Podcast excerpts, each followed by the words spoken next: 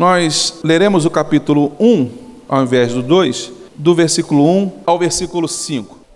Ora, sucedeu que nos dias em que os juízes governavam, houve fome na terra e um certo homem de Belém de Judá foi residir temporariamente na terra de Moabe. Ele, sua esposa e seus dois filhos. E o nome do homem era Elimeleque e o nome da sua mulher Noemi. E o nome dos seus filhos Malom e Quilion. Efrateus, de Belém de Judá. E eles chegaram à terra de Moabe e ali continuaram. E Elimeleque, marido de Noemi, faleceu e ela foi deixada com seus dois filhos. E eles tomaram para si esposas das mulheres de Moabe. O nome de uma era Orfa e o nome da outra era Ruth. E eles habitaram ali por cerca de dez anos. E Malom e Quilion também faleceram, e a mulher foi deixada sem os seus dois filhos e marido.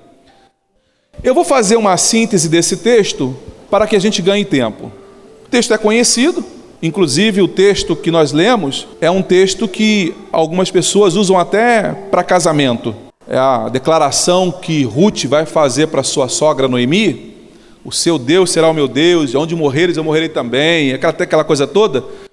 É uma declaração de amor, de gratidão de uma nora para com a sua sogra. E nós usamos isso hoje nos nossos convites de casamento. É comum a gente ver esses versículos. O fato é que esse homem era um homem rico, era um homem próspero.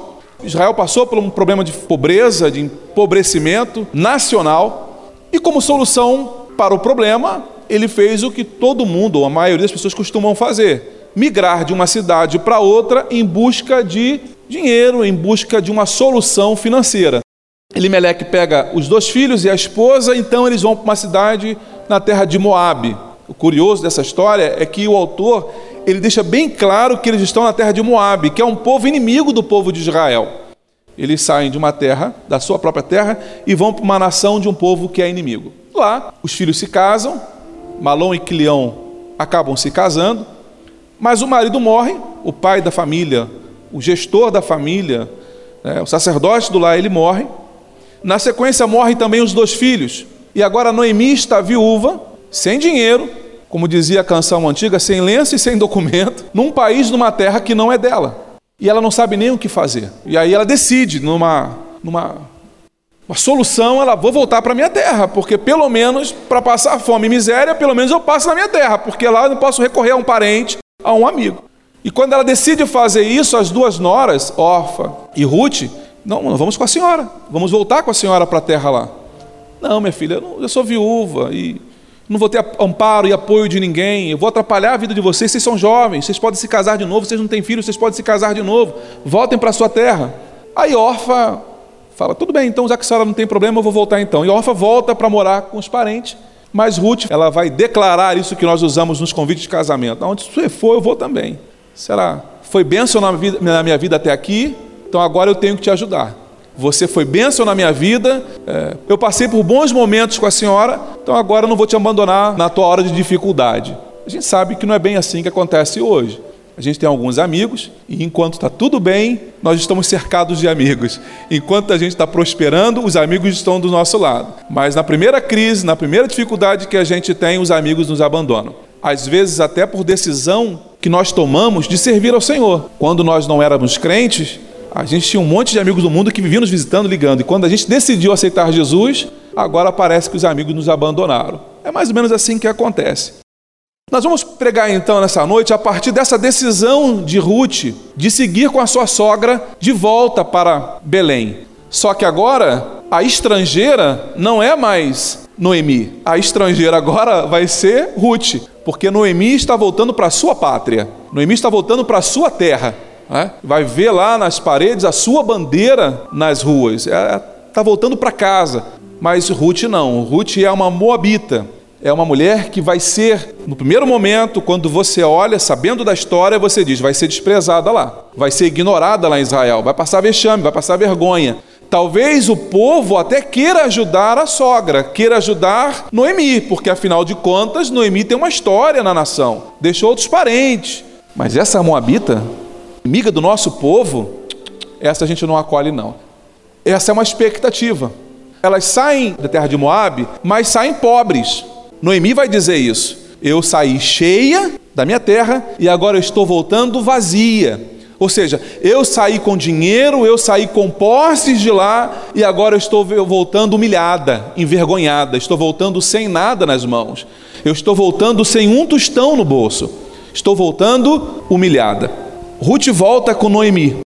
E quando elas chegam em Israel, quando elas chegam ali, o versículo 22 do capítulo 1 diz assim: Então Noemi retornou e com ela Ruth, a Moabita, sua nora, as quais retornaram da terra de Moabe e vieram para Belém. Vírgula. Irmãos, eu amo essas vírgulas. eu amo essas vírgulas. Porque a partir de agora, ele vai trazer para mim uma informação que muda para mim todo o cenário e traz uma esperança para o meu coração e vai trazer para o teu coração também nesta noite. Porque o texto diz assim: E eles voltaram para Belém no início da colheita da cevada. Eles estão no momento de desespero, de fome, de escassez, de miséria, está vazia, ela não tem nada, é a declaração que Noemi faz. Mas quando elas resolvem voltar para Israel, elas chegam em Israel no momento da colheita. O que, que quer dizer esse texto para mim e o que, que o Senhor quer falar com você nesta noite? Quando você se posiciona dentro daquilo que Deus estabeleceu, as portas já começam a se abrir na sua frente só porque você se posicionou. Só porque você tomou uma posição, as portas começam a se abrir. Eu vou falar isso de novo para você de uma outra forma. Você decidiu fazer a vontade do Senhor. A Lorena foi acordada pelo Senhor esta noite, esses dias. Deus a convocando para uma obra. Não é em vão. Deus começa a destrancar todas as outras portas que estavam fechadas. Aquilo que te incomodava, aquilo que te aborrecia, Deus começa a abrir hoje. É o que a palavra está dizendo para mim. Porque quando ela decide voltar para Belém, ela volta exatamente no momento da colheita da cevada. E aí, segura esta palavra aí. Noemi, capítulo 2 começa assim: Noemi tinha um parente da parte de seu marido, um poderoso homem de riqueza da família de Elimeleque. E o seu nome era Boaz. E Ruth, era moabita, disse a Noemi: Deixa-me ir até o campo para colher espigas de cereal, após aquele cujo olhar eu acharei graça. E ela lhe disse: Vai, minha filha. Ruth vira para Noemi e fala: Minha sogra, deixa eu ir no campo colher cevada. Na verdade, o que Ruth está dizendo para Noemi, ela está citando um texto das Escrituras. Mas Ruth, ela é moabita, ela não conhece a Bíblia, pelo menos não deveria conhecer, mas ela vai citar a palavra do Senhor.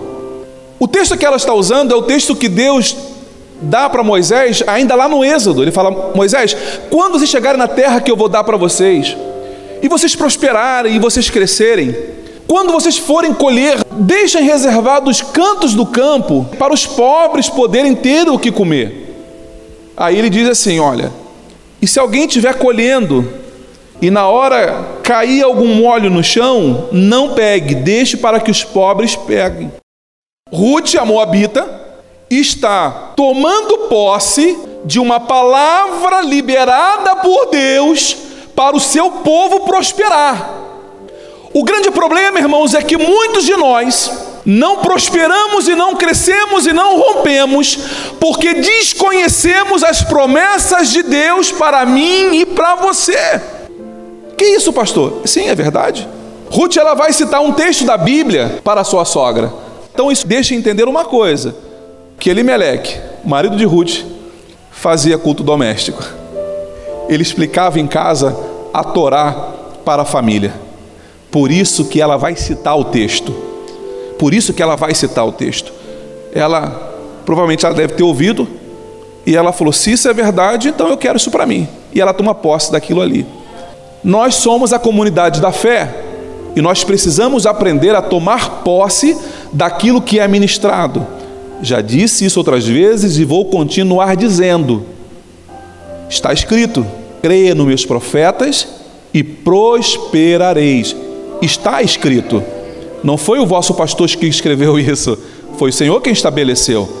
A palavra que Deus libera para mim e para você nesta noite, ela está sendo liberada aqui nesse auditório. Pastor, e o que, que vai acontecer? Vai acontecer ou não se você se apossar desta palavra. Eu creio nisso que está dizendo. Eu creio. Se você crê naquilo que está sendo dito com todo o teu fervor, se você tomar posse dessa palavra, aí, meu irmão, ninguém te segura. aí ninguém te segura. O texto diz então que ela vai colher. O Ruth pede, Noemi fala: Vai, minha filha. E ela se foi e veio e colheu no campo após os ceifeiros. E aconteceu dela se encontrar em uma parte do acampamento, do campo pertencente a Boaz, que era da parentela de Elimeleque. Então, assim, como é época da colheita, a terra todinha, de vários donos, está com, tem plantação de cevada. E o povo está lá colhendo. Em várias plantações, em vários donos, em várias terras estão colhendo. E o texto diz que, por uma questão de coincidência, e eu vou dizer nessa noite, uma questão de cristocidência, de provisão, de providência, Noemi, Ruth decide ir para o campo, ok? Ela decide em casa que ela vai para o campo colher, mas ela não sabe qual é o campo que ela vai. Mas fique tranquilo, porque é Deus quem encaminha. O texto diz que ela só vai. Meu irmão, está precisando de uma porta de emprego? Levanta de manhã cedo, acorda cedo, toma um banho, passa lá um, um perfume lá, não exagera no perfume, não exagera, mas passa um perfuminho, né? Pintia o cabelo, e vai com teu currículo. Mas aonde, pastor? Eu não sei, meu irmão. Saia de casa com teu currículo. Deus vai te encaminhar para o lugar correto. É Deus que vai te direcionar as portas. Ah, pastor, mas a primeira porta estava fechada. Ela estava fechada porque Deus falou que aquela porta não era melhor para você. Se aquela porta não abriu, é porque Deus tem uma porta melhor para você. Não reclame pelas portas que estão fechadas. Agradeça a Deus, porque certamente é um livramento de Deus para a tua vida. Fique na expectativa, porque portas maiores serão abertas para você. O que, que você precisa fazer? Vai, vai para o campo. E Ruth vai para o campo. E quando ela chega, ela começa a colher, ela se encosta, o versículo 4 vai dizer que: E eis que Boaz veio de Belém e disse aos ceifeiros: O Senhor seja convosco. E eles responderam: O Senhor te abençoe. Então Boaz disse aos seus servos que estava estabelecido sobre os ceifeiros: De quem é essa donzela? Bom, o campo era muito grande, Boaz precisou contratar algumas pessoas para trabalhar no campo. Contratou lá o, o Fábio. Falou, Fábio, você vai coordenar essa galera todinha aqui para trabalhar no campo lá. Você vai coordenar esse pessoal para mim. Contratou, está pagando o salário. E durante aquela colheita, ele vai coordenar todos os trabalhadores que vão colher aqui nesse campo.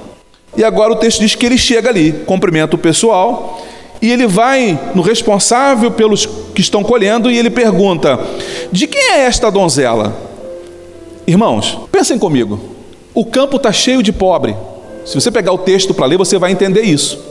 Além dos pobres que estão colhendo no campo, são vários trabalhadores que também estão no campo trabalhando, colhendo as espigas de cevada. São vários.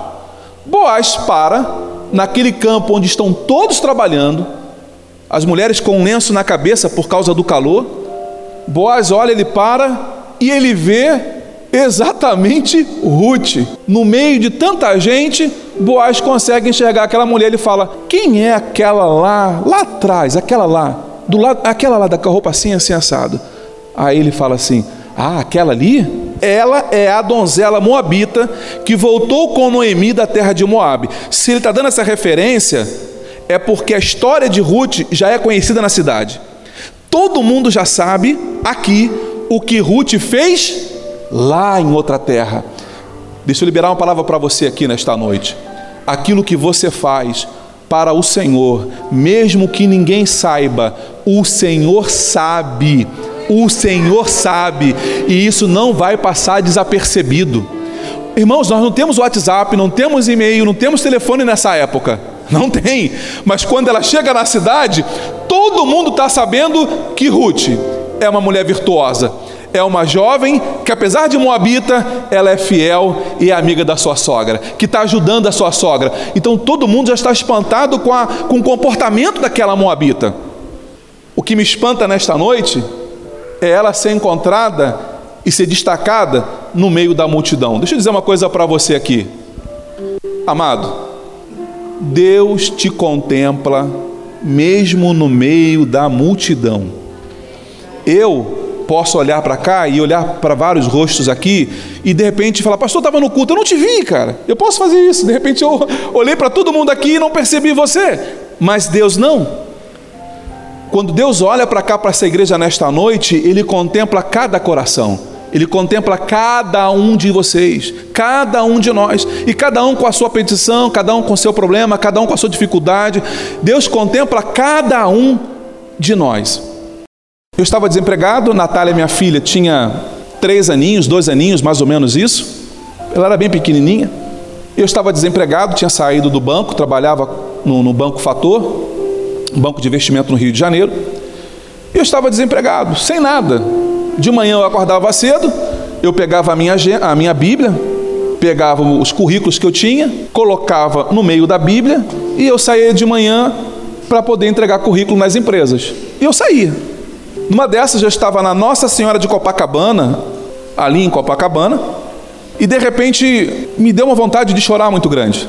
Porque eu comecei a pensar, está chegando o final do ano, não tenho dinheiro para comprar presente para minha filha, não tenho dinheiro para comprar roupa para minha esposa, não tenho dinheiro para comprar uma pizza, não tenho dinheiro para pagar um cachorro quente para minha esposa, estou desempregado, Senhor, que dificuldade. E eu sabia que eu ia chorar. Então o que, que eu fiz? Eu fiz sinal para o ônibus, para não chorar na rua, porque senão o pessoal para né, e pergunta: está passando mal? Quer uma ajuda? Aí cerca todo mundo, né? Você quer, tá passando mal? Chama o médico aí, chama o 90. Para não passar por esse constrangimento maior, eu fiz o sinal para o ônibus, entrei e sentei no ônibus que ia para Bom Sucesso. Porque todos os dias de manhã eu procurava emprego e quando eu voltava depois do almoço de procurar emprego, eu não ia para casa, porque eu tinha vergonha de ficar em casa assistindo televisão enquanto minha esposa trabalhava. Eu falei, não posso ficar em casa assistindo televisão enquanto minha esposa trabalha. Fui procurar emprego de manhã, agora à tarde eu vou para a igreja fazer alguma coisa na igreja porque eu sei que precisa. Então eu, eu ia para a igreja. Peguei o ônibus, sentei e comecei a chorar. Eu comecei a chorar e dentro do ônibus eu, eu falei: Senhor, tu conhece meu coração e tu sabe o quanto eu estou angustiado, Senhor. Fala Deus comigo uma palavra. Olha, Pai, a minha, olha o meu desespero, olha a minha angústia. Senhor, o telefone não toca, um amigo não liga. Eu não tenho dinheiro para comprar nada lá em casa. Minha esposa está com dificuldade. E eu comecei a orar ao Senhor. E aí, eu fiz uma coisa que eu não tenho hábito de fazer eu deixei a minha Bíblia abrir sobre, sobre o meu colo. E quando o texto abriu, os meus olhos caíram em cima de um texto. Eu não fiquei procurando o versículo, não. Eu deixei a Bíblia cair no meu colo, caiu no Salmo 113, versículos 7 e 8, que diz assim: Ele levanta o pobre da poeira e eleva o necessitado do monturo, para que ele possa pôr com os príncipes, sim, com os príncipes do seu povo. Quando eu ouvi aquela palavra, meu coração se encheu de alegria e eu comecei a rir dentro do ônibus. Você já passou por isso? Você chorar e rir ao mesmo tempo? Você já passou? Quem já passou por essa situação aqui conflitante? Você orar, então eu não sou o único. Você chorar e rir ao mesmo tempo, né? Você chora e ri ao mesmo tempo. Eu comecei a secar as lágrimas e eu falei: Senhor, obrigado pela tua palavra. Eu tinha certeza naquela hora de que Deus estava ali do meu lado respondendo a minha oração. Como naquele instante eu me senti importante.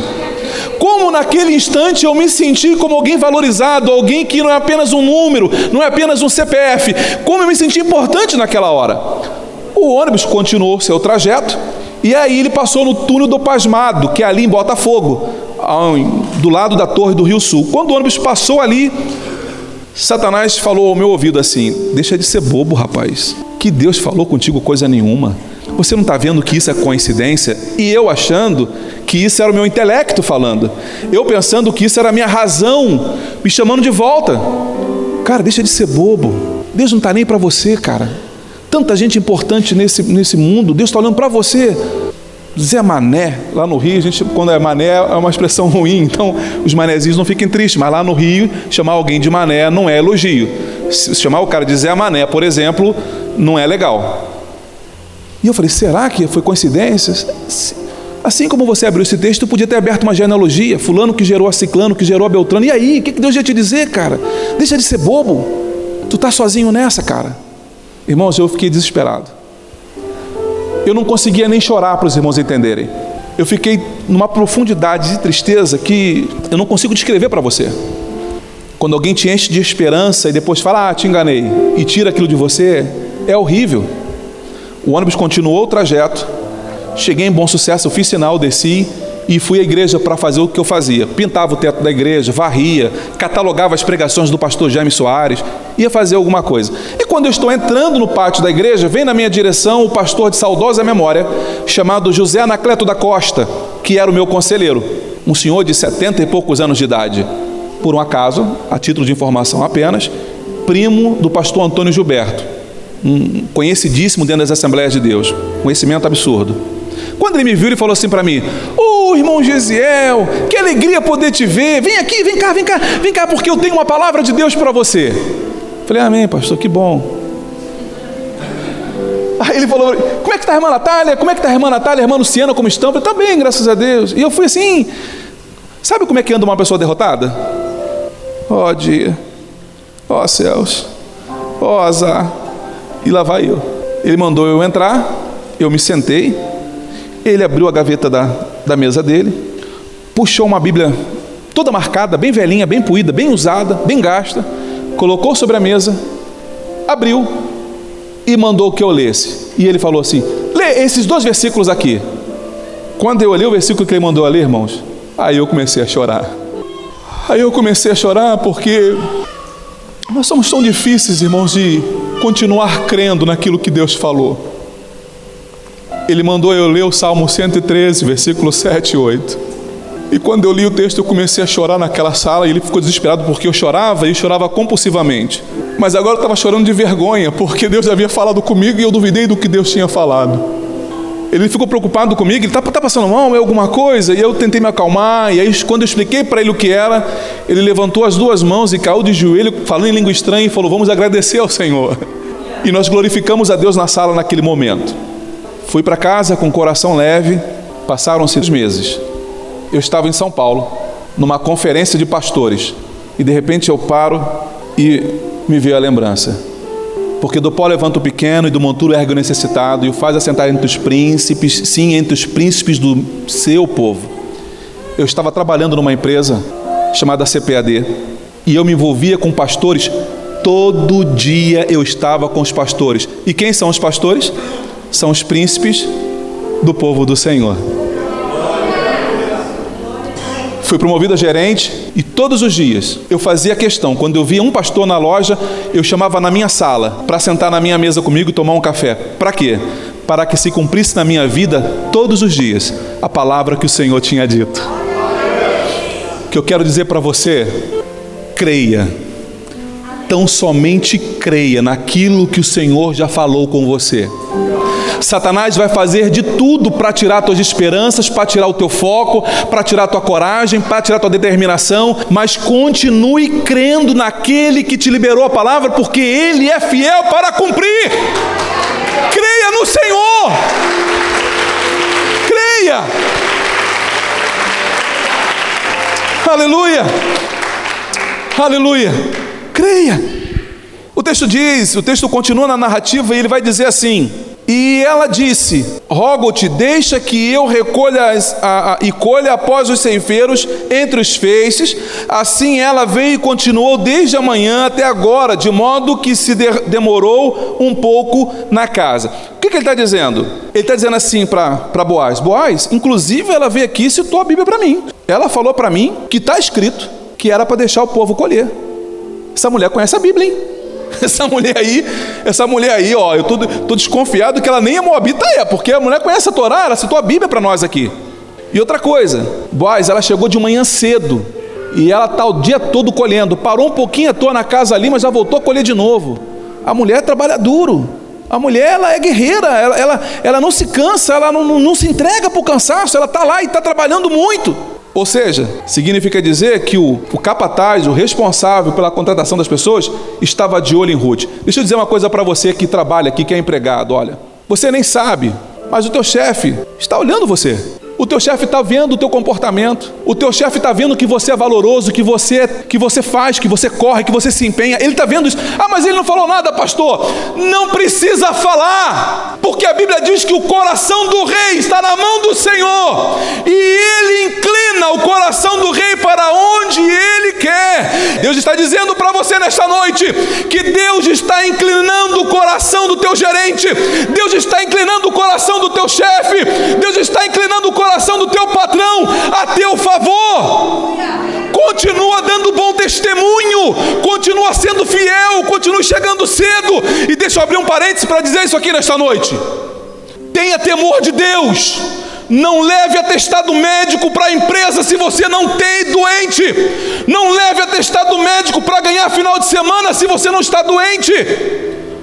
Porque se Deus quiser te abençoar, Satanás vai dizer: Tu vai abençoar ele? Lembra de Jó? Tu vai abençoar ela.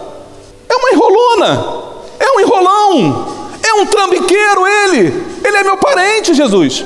Vai, Satanás vai dizer para Deus: Deus, ele é meu parente, ele é enganador. Se eu sou o pai da mentira, ele é meu filho, porque ele está levando atestado médico para a empresa e ele não está doente, ele está inventando que está doente. Então ele é meu filho. Você vai abençoar ele? Aí nesta hora, as suas bênçãos ficam retidas. O que Deus tem para liberar para você fica retido. Mas é quando você se posiciona assim, não. Eu preciso andar como Cristo andaria. Eu preciso ter um comportamento de servo do Senhor. Eu vou, eu vou, não, eu, eu vou atestado médico, sem precisar, nunca mais na minha vida. Quando você se posiciona assim, Satanás perde toda a legalidade daquilo que ele vai te acusar. E aí, tem alguma acusação lá alguma? Não, nenhuma. Pode liberar a benção para ele. Pode liberar a benção para ela. Eu quero liberar uma palavra para você nesta noite. Que as bênçãos do Senhor correrão atrás de você. As bênçãos do Senhor correrão atrás de você. Pastor, estão até brigando por mim. A empresa que eu, que eu tinha saído está me fazendo uma proposta para eu voltar. E a empresa atual está pedindo para eu ficar. Eu estou aqui, pastor, eu não sei. E aí, não, cada um joga um valor mais alto, eu estou esperando para ver onde é que vai aparecer esse negócio. Deus vai te abençoar. Que palavra é essa, pastor? É a palavra que Deus colocou no meu coração. E é a palavra que eu preciso liberar nesta noite. Deus está abençoando o seu povo. Então Boaz disse a Ruth: Tu não ouves, minha filha? Não vá colher em outro campo, nem te vás daqui, mas permanece aqui junto das minhas criadas. Ou seja, Boaz está dizendo assim: Ô Ruth, você não está sendo abençoada aqui? Estou. Para que, que você vai colher em outro campo, Ruth? Fique aqui. Aqui você tem provisão. Aqui você tem a minha proteção, porque o texto vai continuar, ele vai dizer assim: que, versículo 9, que os teus olhos estejam no campo que cegarem e vai após elas. Não tenho eu encarregado os moços para que não toquem em ti. O que, que ele está dizendo? Aqui no campo, Ruth, você tem proteção.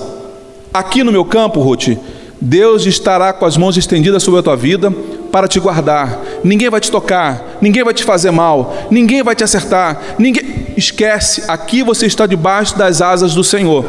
Quando estiveres com sede, vai até os vasos e bebe do que os moços tirarem para você. Qual é a tua necessidade? É bebida? Você tem aqui. É proteção? Você tem aqui. O que, que você precisa? Então ela caiu sobre o seu rosto e se curvou até o chão e disse: Por que achei graça aos teus olhos para que tomes conhecimento de mim, vendo que sou uma estrangeira? Viu? Ela vai lembrar de novo. Eu não, sou eu para tu lembrar de mim? Irmãos, isso é graça chama-se favor imerecido. A gente sabe que não merece, mas Deus olha para mim, para o Gesiel, ele não vê o Gesiel, ele vê o filho dele. Ele olha para você e ele não vê o Clóvis, ele vê Jesus na vida do Clóvis. Ele olha para. Não, ele não, vê, ele não vê você, não. Ele vê Jesus na tua vida. E aí, quando ele vê Jesus, ele começa a liberar bênção sobre a tua vida. Ele começa a liberar bênção sobre você. Então ela caiu, aí versículo 11 diz: E Boaz respondeu e lhe disse: Já me foi completamente mostrado tudo o que fizeste a tua sogra, desde a morte do teu marido, e como deixaste o teu pai, a tua mãe, a tua terra natal, e vieste a um povo que outrora não conhecias. Boaz sabe de tudo o que acontece. Deus sabe de tudo que você passa. E Deus não é indiferente a isso.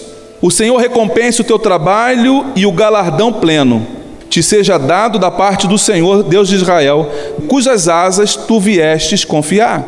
Por isso que eu disse aqui alguns instantes antes que ela estava debaixo da proteção do Senhor, porque quando ela resolveu vir colher no campo de Boaz, essa foi a decisão que ela tomou. Galardão pleno significa dizer que a bênção que Deus tem para você, ela não vai vir pela metade. Ah, pastor, mas eu estou muito feliz porque já veio metade do que eu queria. Ó, metade do orçamento foi liberado porque eu queria. Não é metade, não. Deus é pleno. O galardão, ele é pleno. Diga comigo, o galardão é pleno. Não é pela metade, ele é pleno. E agora eu tenho uma revelação de Deus para trazer para a tua vida aqui. Segura essa aqui, ó. Eles estão colhendo, ok? Versículo 14 diz assim: Versículo 13 diz assim: 13. Então ela diz: Permita-me encontrar graça à tua vista, meu Senhor, pelo que me consolaste e pelo que falaste amigavelmente à tua criada, embora eu não seja como uma de suas criadas. Esse é o argumento de Ruth para com Boaz. Aí o versículo 14. E Boaz lhe disse: Na hora da refeição, vem tu para cá, e come do pão, e molha o teu bocado no vinagre. E ela se assentou ao lado dos ceifeiros. Foi mais ou menos assim todo mundo trabalhando. Ruth a Moabita lá no meio de todas elas. E Ruth trabalhando duro. De repente chegou a hora do almoço. Lembre-se que Ruth estava sendo abençoada e em ser permitido a ela colher naquele campo. Ela não era contratada, ela não ia ganhar um salário no final do mês. Ela está pegando o resto. Ela estava pegando a xepa da feira, ela estava pegando o que sobrou do campo. Deu para entender isso? Pois bem, ela está lá ainda colhendo. Boaz para aqui na beira do campo na hora do almoço e faz assim, ó. Ô Ruth! Ô Ruth! Chama a Ruth aí para mim, por favor. É, é, ela, essa aqui, é essa aqui. Chama ela aí para mim. Tá te chamando lá. A Ruth olha para ele. Vem. Vem comer comigo. Senta aqui à mesa comigo. Você consegue entender o que Deus está falando contigo nesta noite? É Deus olhando no meio da multidão e contemplando o seu rosto e chamando pelo seu nome. E falando: Venha, venha sentar comigo aqui na mesa. Venha sentar comigo aqui na mesa, porque eu tenho algo especial separado para você. O povo para assim: Ué, mas o que, que, é isso? Ela é uma espiã? Ela é uma espiã? Ela... O Ruth vai, passa pelo meio de todos os trabalhadores, todos os contratados. Chega na tenda de Boaz, manda ela entrar. Ela não vai comer na escada, não. Ela vai sentar à mesa. Mesa fala de intimidade. Deus está te chamando para uma intimidade com Ele. Deus está te chamando para um momento de intimidade, para Deus partir o pão para você. É Deus repartindo o pão contigo e dizendo: Come, meu filho, porque esse é o pão da alegria, esse é o pão do gozo, esse é o pão da vitória. Toma e come. É o Senhor dando para você. Pastor, que palavra é essa? É a palavra que você tem que acreditar e confiar, porque é a palavra que Deus libera para você nesta noite. Irmãos, eu não consigo, eu, eu, eu, não, eu preciso que você entenda isso. Eu não fico em casa a semana toda pensando em que texto que eu vou pregar. Não tá, é, quem me conhece sabe. Eu fico numa angústia a semana toda com a, a mensagem que Deus vai me dando. E a mensagem de Deus para nós nessa noite é que Deus está te chamando para uma intimidade. Mas, pastor, por quê? Foi tirada do povo, levada para sentar na mesa. Já é uma honra, amém? Já é uma honra. Eu estou sendo honrado. Significa dizer que Deus vai te honrar. Deus está te chamando. Quando você se posiciona, Deus vai te honrar. Traz ela para a mesa, serve pão para ela, serve os grãos para ela, mas aí tem um segredo aqui. E ela se assentou ao lado dos ceifeiros, e ele lhe serviu grão tostado, e ela comeu, e ficou satisfeita e se retirou a chavezinha está aqui, ó.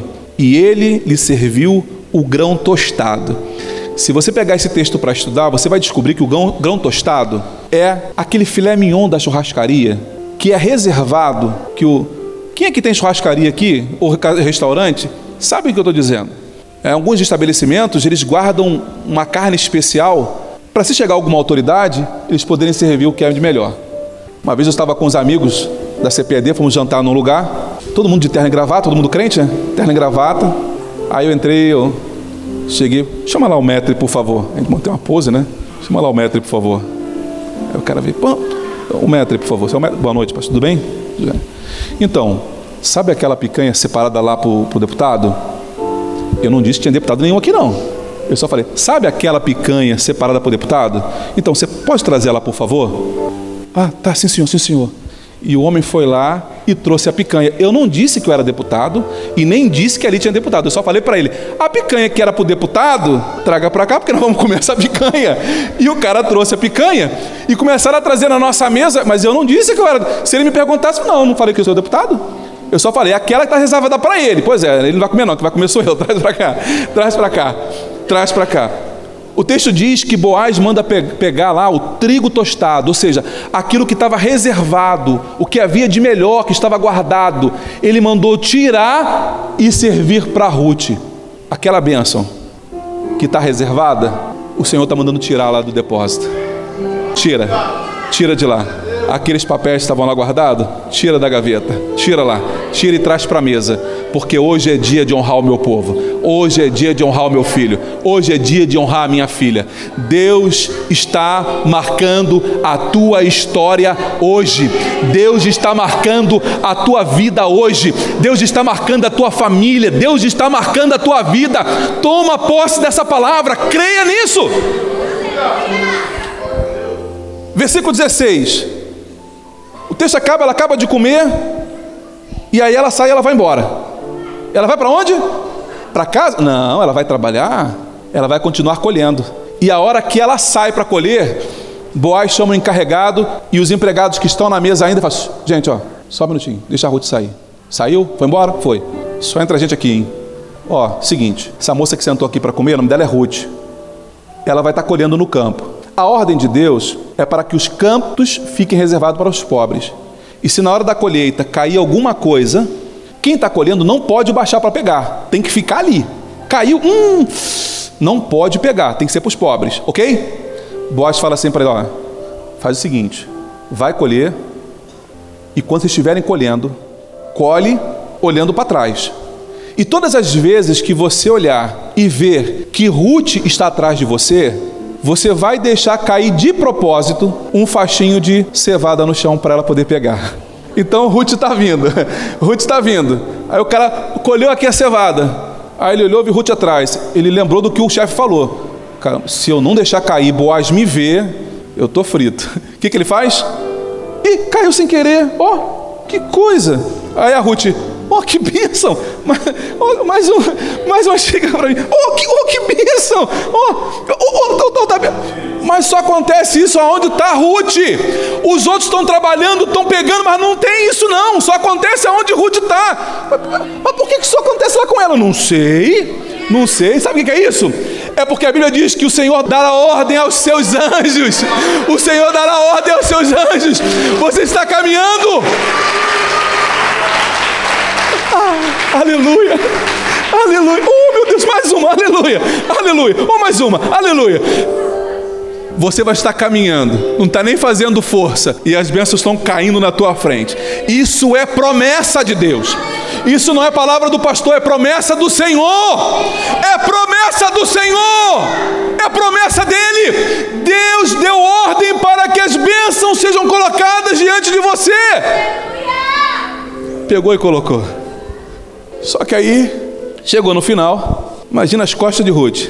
Versículo 16: E também deixai cair propositalmente alguns dos punhados para ela, é ordem, e os deixai para que ela possa apanhá-los, e não a repreendais. É para ela, hein? É para ela. Você tem dúvidas de que Deus deu ordem aos seus anjos para te abençoar? Você crê nessa palavra? Diga amém.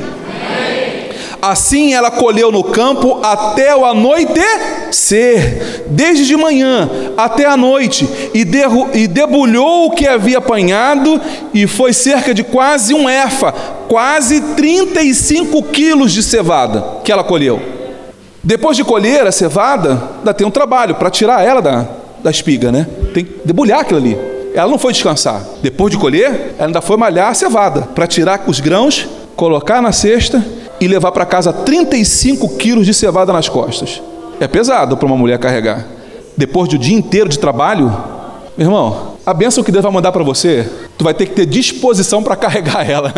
Tu vai ter que ter disposição para carregar, porque é pesado, mas carrega. O texto diz que quando Ruth chega em casa, a sogra para e aí, Ruth, como é que foi lá? Ô, oh, sogrinha, ai, quase 35 quilos de cevada.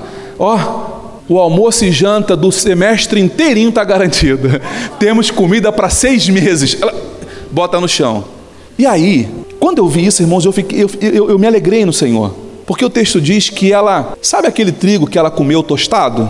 A Bíblia diz, e nós passamos correndo de propósito, o texto diz que sobrou. E ela pegou daquilo e guardou. Coisa de crente, coisa de assembleano. Já viu quando você vai na festinha de alguém? Ô, oh, irmã Xavier, você não tem um, um bocadinho para levar para minha mãe que ficou em casa? É, minha avó também está aí, minha, minha sogra, minha cunhada. E aí ela pediu para levar um salgadinho para ela. Você faz uma cestinha para mim, uma marmitinha. Eu tô com a bolsa aqui, peraí. Aí ele puxa aquela sacolinha assim da, do Imperatriz lá, do, do, do Forte Atacadista. Enche aqui, por favor. Não é assim festa de crente? Irmãos, é impressionante. Se vai em festa de crente, eu não sei para que um crente leva na, no bolso sacola de supermercado quando vai numa festa de criança. Aí você entende, é porque ele vai trazer salgadinho para casa. O texto diz que Ruth ele pega, ela pega, guarda um pouco de cevada e fala: Minha sogra, tá aqui, ó. Eu comi lá, eu me satisfiz lá, eu matei a vontade, sogrinha, mas eu trouxe para você também. Sabe o que é isso? É uma palavra que o presbítero Rafael trouxe aqui nos seis dias de propósito. Guarde o que eu vou te dizer agora. Essas bênçãos que Deus está liberando para a tua vida, não é para você se engasgar e morrer sozinho com esse negócio aí, não. É para você repartir. É para você dividir é para você abençoar outras vidas. Deus não está te dando riqueza para você sentar em cima dela e falar: Ah, como eu estou gordo, como eu estou bem de vida, como eu estou farto, como eu tenho riqueza. Não é para isso que Deus está abrindo as portas do céu, da prosperidade sobre você. Deus está fazendo isso para você aprender a repartir com outros. Seja generoso. A Bíblia diz que a alma generosa engordará. A alma generosa, ela ficará forte. Aprenda a ser generoso. O texto diz, e aí a gente vai para caminhar para o final. No dia seguinte, Ruth tem que, tem que colher de novo, porque a colheita não acabou ainda. No dia seguinte, Ruth vai. E no outro dia, Ruth também vai. E na outra semana, Ruth foi de novo.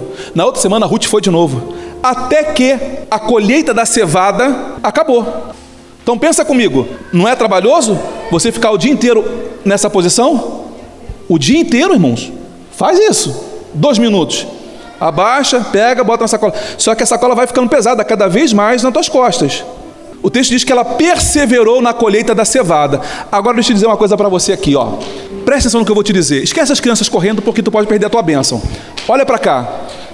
Cevada é um cereal amargo que normalmente era utilizado para alimentar o gado, que era utilizado para alimentar os animais do campo. Os animais, cavalo, boi, a cevada era para isso. Assim como em algum tempo atrás, a gente não comia abóbora. A abóbora era comida para porco. A gente servia, cortava abóbora para dar. Não se comia abóbora. Começamos a colocar abóbora na nossa culinária de um tempo para cá. A cevada era um alimento amargo que na escassez saciava a fome. Aí agora vem a, a revelação de Deus para mim para a tua vida. Versículo 21 do capítulo 2. E Ruth, a Moabita, disse: ele também me disse: Tu deverás te manter junto aos meus moços até que tenha terminado toda a minha colheita. Então Boaz garantiu para ela trabalho até o final daquela colheita, e ela foi colher todos os dias. E se fala de perseverança. Persevere. Noemi disse a Ruth, sua nora: É bom, minha filha, que tu saias com as criadas dele, que não te encontrem em nenhum outro campo. Versículo 23. E assim ela se manteve junto às criadas de Boaz para colher até o final da colheita da cevada. E quando ela acabou de colher a cevada, começou a época de colher trigo. Ruth começou colhendo cevada, mas terminou colhendo trigo continua perseverando. Pastor, está difícil meu trabalho lá. Pastor, tem uma luta. Pastor, que prova. Pastor, que luta, pastor. Mas continua colhendo lá. Continua perseverando na cevada. Porque o texto diz que ela perseverou na cevada, mas ela, quando acabou a cevada, ela nem percebeu. Já entrou colhendo trigo. Deus está dizendo que persevera na cevada, porque tem trigo novo vindo aí. Oh, aleluia! Tem trigo novo vindo aí para a tua vida. Tá amargo? Tá amargo? tá amargo? Persevera. Ah, mas pastor, tá difícil, pastor, você não sabe. Eu sei. Tá amargo. Tá, mas fica tranquilo, querido. Se está amargo, significa dizer que o trigo já está chegando. O trigo está aí na frente. Persevera mais um dia, persevera mais uma semana, porque às vezes é um diazinho mais que você precisa para começar a colher trigo. E eu termino aqui, porque o texto diz que Ruth começou a colher cevada, perseverou e colheu trigo, e quando acabou o trigo, o texto diz que Boaz um dos homens mais ricos daquela época, daquela região, olha para Ruth e fala: Uau, que gatinha, que brotinho. Não, brotinho é coisa de velho, né? Brotinho é da minha época, caramba. Brotinho. Como é que fala hoje? Como é que, a, pessoa, o mais jovem, como é que fala hoje aí, quando você quer paquerar uma menina? Como é que você fala? Pode falar isso na igreja, esse negócio aí? A, a, é complicado reproduzir aqui na igreja o que você fala aí fora. Uau, meu irmão, que filé, né? Filé. Que coisa linda! Olha assim, né? Nossa, essa menina tem o meu número, olha. Já vou mandar fazer aliança. Já vou mandar fazer aliança. O texto diz, o texto diz que Boaz vai lá e se casa com Ruth, a menina que não poderia ter nada na vida porque era uma boa bita, começou colhendo cevada, passou a colher trigo e agora se casou com o homem mais rico da região. Agora ela é a primeira dama da região, é a primeira dama. Agora, dá licença, que agora eu vou supervisionar a obra. Agora eu sou a dona do pedaço. Acabou aí, pastor? Não. Irmão, a Bíblia diz que Deus não, não dá nada, tira gosto. Deus não, Deus não dá nada sobre pingadinho, pingadinho, não, irmãos. Quando Deus quer abençoar, Ele fala que abriria as janelas do céu e derramaria bênçãos tal. Ou seja, a bênção de Deus não é, é sacudida, transbordante, recalcada. O que Deus tem para você é em abundância. Ruth não é mais nada mais e nada menos, ou a bisavó do rei Davi. Você já pensou? Uma mulher que era moabita, que não tinha direito nem a ir para o céu, não tinha nem direito. Agora ela não é apenas casada com mais rica, a mulher mais rica, agora ela entra para a história de Israel como uma mulher que é a bisavó do rei Davi, um dos homens mais conhecidos da história, o rei Davi. Pastor, tem portas na minha vida que estão trancadas. Eu já falei isso essa semana, eu falei isso acho que na quinta-feira, e eu vou falar isso de novo hoje. Aqui na nossa igreja, isso, coisa linda. Você não precisa mais de esperar o pastor te convidar para vir para frente, não. Na nossa igreja, a partir desde semana passada, eu liberei de Deus uma palavra aqui dizendo para você assim: olha, quando a palavra arder no teu coração e for para você a palavra, não precisa esperar o pastor ou o pregador te chamar, não. Levanta do teu lugar, encontra o teu lugar que está reservado para você aqui na frente. O que, que é isso? É posicionamento. É você dizer: esta palavra que foi liberada é para mim. Essa aí é para mim. Quando você se posiciona, quando você dá um posiciona um passo de posicionamento, as coisas começam a ser startadas no mundo espiritual para a tua vida.